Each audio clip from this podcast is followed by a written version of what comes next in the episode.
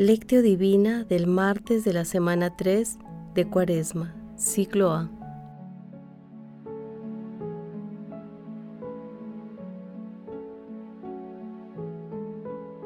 Oración inicial. Santo Espíritu de Dios, amor del Padre y del Hijo, ilumínanos con tu sabiduría para que podamos comprender el mensaje que Jesús nos quiere comunicar en este día. Espíritu Santo, otórganos la gracia para que la palabra sea nuestra escuela de vida. Madre Santísima, intercede ante tu Hijo Jesucristo por nuestra petición. Ave María Purísima, sin pecado concebida.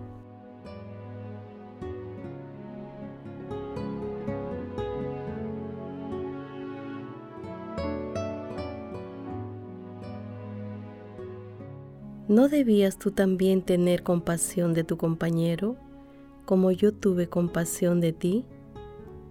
Mateo capítulo 18, versículo 33.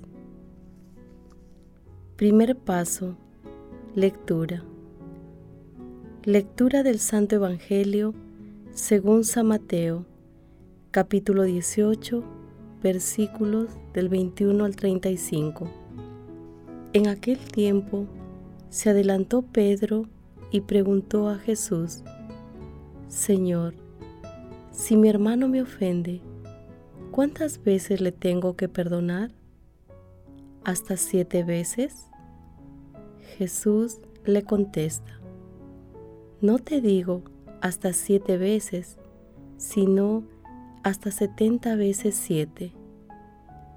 Y a propósito de esto, el reino de los cielos se parece a un rey que quiso ajustar las cuentas con sus siervos. Al empezar a ajustarlas, le presentaron uno que debía diez mil talentos. Como no tenía con qué pagar, el Señor mandó que lo vendieran a él con su mujer y sus hijos y todas sus posesiones, y que pagara así. El siervo, arrojándose a sus pies, le suplicaba diciendo, Ten paciencia conmigo y te lo pagaré todo. El Señor tuvo lástima de aquel siervo y lo dejó marchar, perdonándole la deuda. Pero al salir, el siervo aquel encontró a uno de sus compañeros que le debía cien denarios y, agarrándolo, lo estrangulaba diciendo, Págame lo que me debes. El compañero, arrojándose a sus pies, le rogaba diciendo, Ten paciencia conmigo y te lo pagaré. Pero él se negó y fue y lo metió en la cárcel hasta que pagara lo que debía. Sus compañeros, al ver lo ocurrido, quedaron consternados y fueron a contarle a su señor todo lo sucedido. Entonces el Señor lo llamó y le dijo, Siervo malvado, toda aquella deuda te la perdoné porque me lo pediste. ¿No debías tú también tener compasión de tu compañero como yo tuve compasión de ti? Y el Señor, indignado, lo entregó a los verdugos hasta que pagara toda la deuda. Lo mismo hará con ustedes mi Padre del cielo, si cada cual no perdona de corazón a su hermano. Palabra del Señor.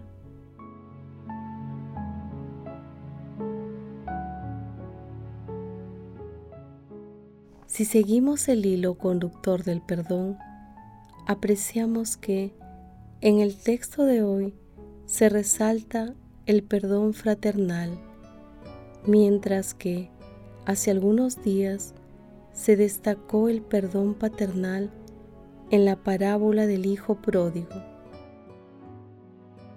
El pasaje evangélico del día de hoy integra la parábola del perdón sin límites y toma el último segmento de las enseñanzas de Jesús sobre el perdón.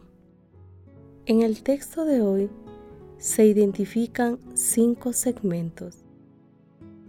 En el primero, Pedro formula a Jesús una pregunta aritmética. Si mi hermano me ofende, ¿cuántas veces le tengo que perdonar? Jesús responde con la expresión 70 veces 7. En la literatura judía, el número 7 es símbolo de lo universal, de lo indefinido. La respuesta de Jesús se interpreta como 70 veces siempre.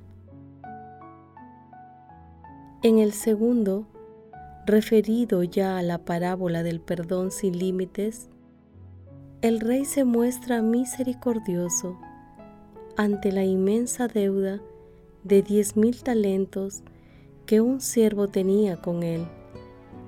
Diez mil talentos que simboliza una deuda impagable humanamente.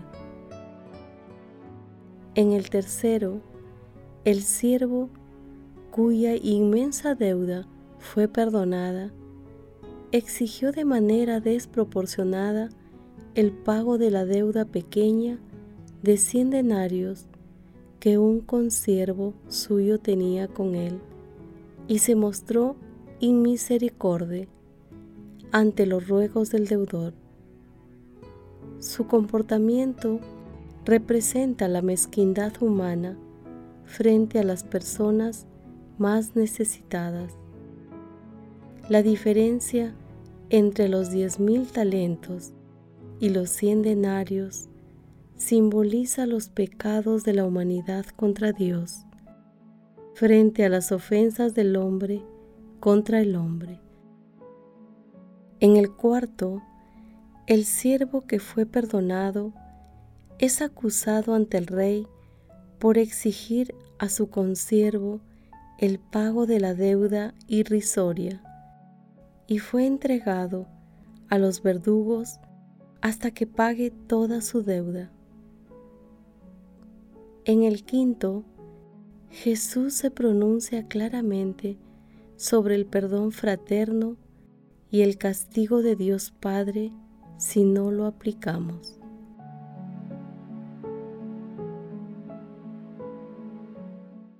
Paso 2. Meditación. Queridos hermanos, ¿cuál es el mensaje que Jesús nos transmite el día de hoy a través de su palabra? En la actualidad, el mundo nos envía mensajes permanentes para incorporar la venganza, disfrazada de múltiples formas, en nuestras conductas personales y colectivas. Pero esto es totalmente contrario a las enseñanzas de Jesús. Nuestro Señor Jesucristo nos llama a todo lo contrario. Jesús nos enseña a perdonar en todo momento. Su petición exige un cambio de mentalidad, una transformación del corazón que exige pasar del egoísmo hacia el amor por el prójimo, convertido en perdón. Es muy importante tener en cuenta que Dios perdona nuestros pecados, principalmente por su gracia y el gran amor que nos tiene, antes que por nuestros méritos. Jesús nos amplía los horizontes con su amor divino a través del amor convertido en perdón, que, si se comparte con el prójimo, se multiplica. Es relativamente fácil reconocer nuestros pecados y pedir perdón. Nos libera y nos abre todo un nuevo panorama. Pero perdonar de corazón a los demás muchas veces resulta muy difícil porque tenemos que derribar todas nuestras barreras de soberbia y egoísmo que promueven sentimientos de venganza. En el perdón no hay lugar para la cólera. Por ello, el sacramento de la confesión y el rito de la penitencia es de perdón.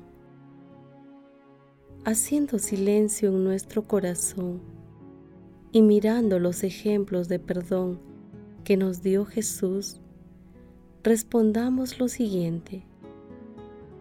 ¿Cuáles son las razones por las que me resulta fácil o difícil perdonar? Si tengo dificultades en perdonar, ¿cuáles son los sentimientos que debo transformar en mí para perdonar a los demás? Que las respuestas a estas preguntas nos permitan acercarnos más a nuestro Señor Jesucristo. Jesús nos ama.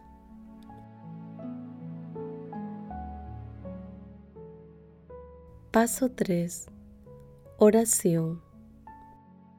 Señor Jesús, que revelaste en cada acción tuya la misericordia de Dios Padre envíanos los dones del Espíritu Santo para que seamos misericordiosos con nuestros hermanos, como Dios Padre y como tú eres, amado Señor, y que desterremos de nuestros corazones todo sentimiento de venganza. Amado Jesús, por tu infinita misericordia, concede a las benditas almas del purgatorio la dicha de sentarse contigo en el banquete celestial y a las personas moribundas concédeles el perdón y la paz interior para que lleguen directamente al cielo. Madre Santísima, Madre de la Divina Gracia, intercede ante la Santísima Trinidad por nuestras peticiones. Amén.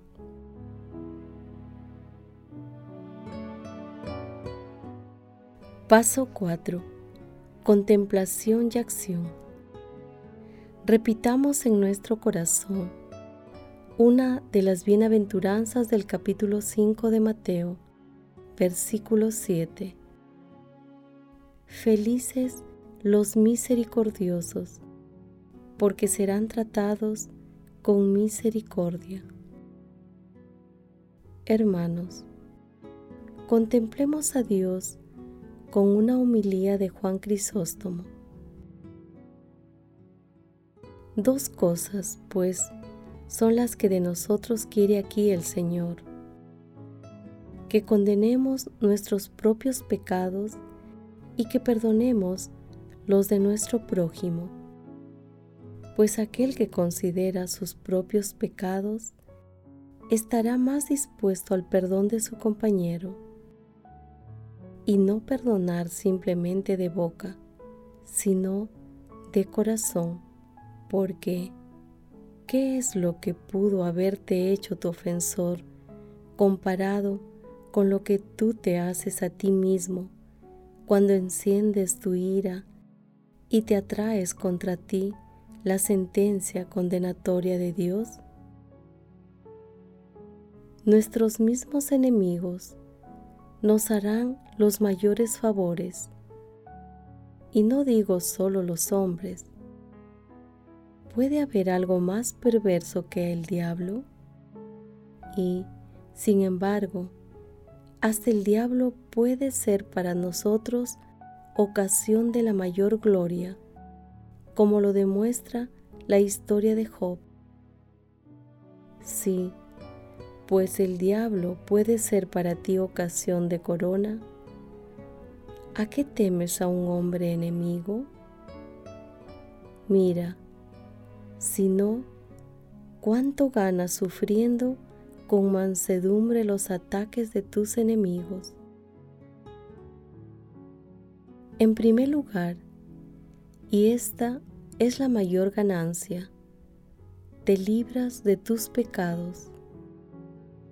En segundo lugar, adquieres constancia y paciencia. En tercer lugar, ganas mansedumbre y misericordia, porque quien no sabe irritarse contra quienes le ofenden y dañan, con más razón será suave con los que le quieren. En cuarto lugar, te limpias definitivamente de la ira. ¿Y puede haber bien comparable a este? Porque el que está puro de ira, evidentemente también estará libre de la tristeza, de la que es fuente la ira, y no consumirá su vida en vanos afanes y dolores. El que no sabe irritarse, no sabe tampoco estar triste, sino que gozará de placer y de bienes infinitos. En conclusión, cuando a los otros aborrecemos, a nosotros mismos nos castigamos y al revés, a nosotros mismos nos hacemos beneficio cuando a los otros amamos.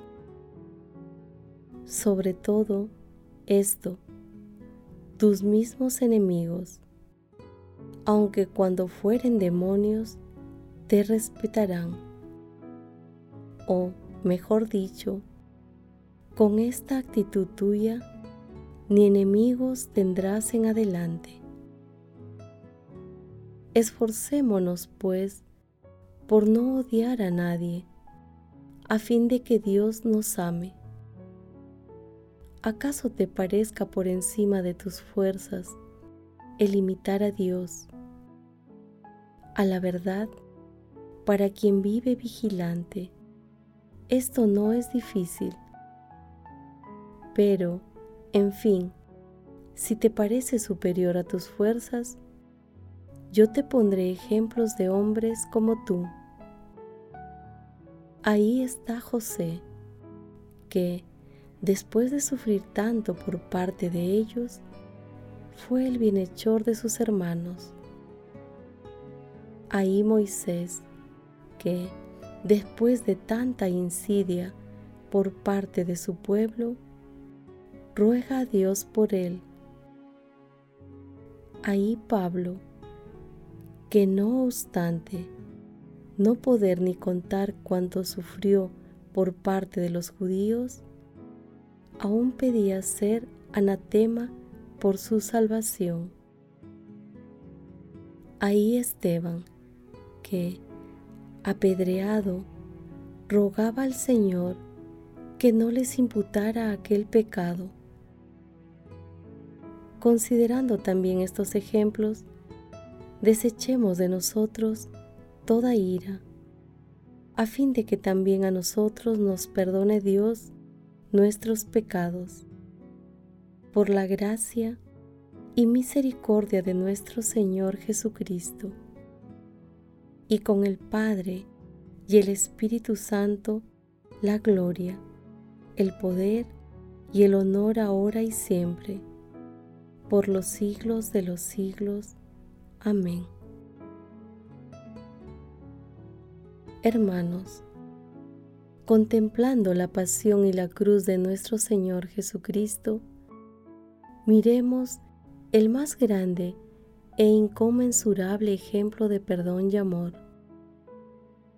Señor, el día de hoy haremos el propósito de perdonar y olvidar las pequeñas ofensas que recibimos en nuestra convivencia cotidiana, en nuestra familia, en nuestra comunidad, en el trabajo y en todas las organizaciones a las que pertenecemos.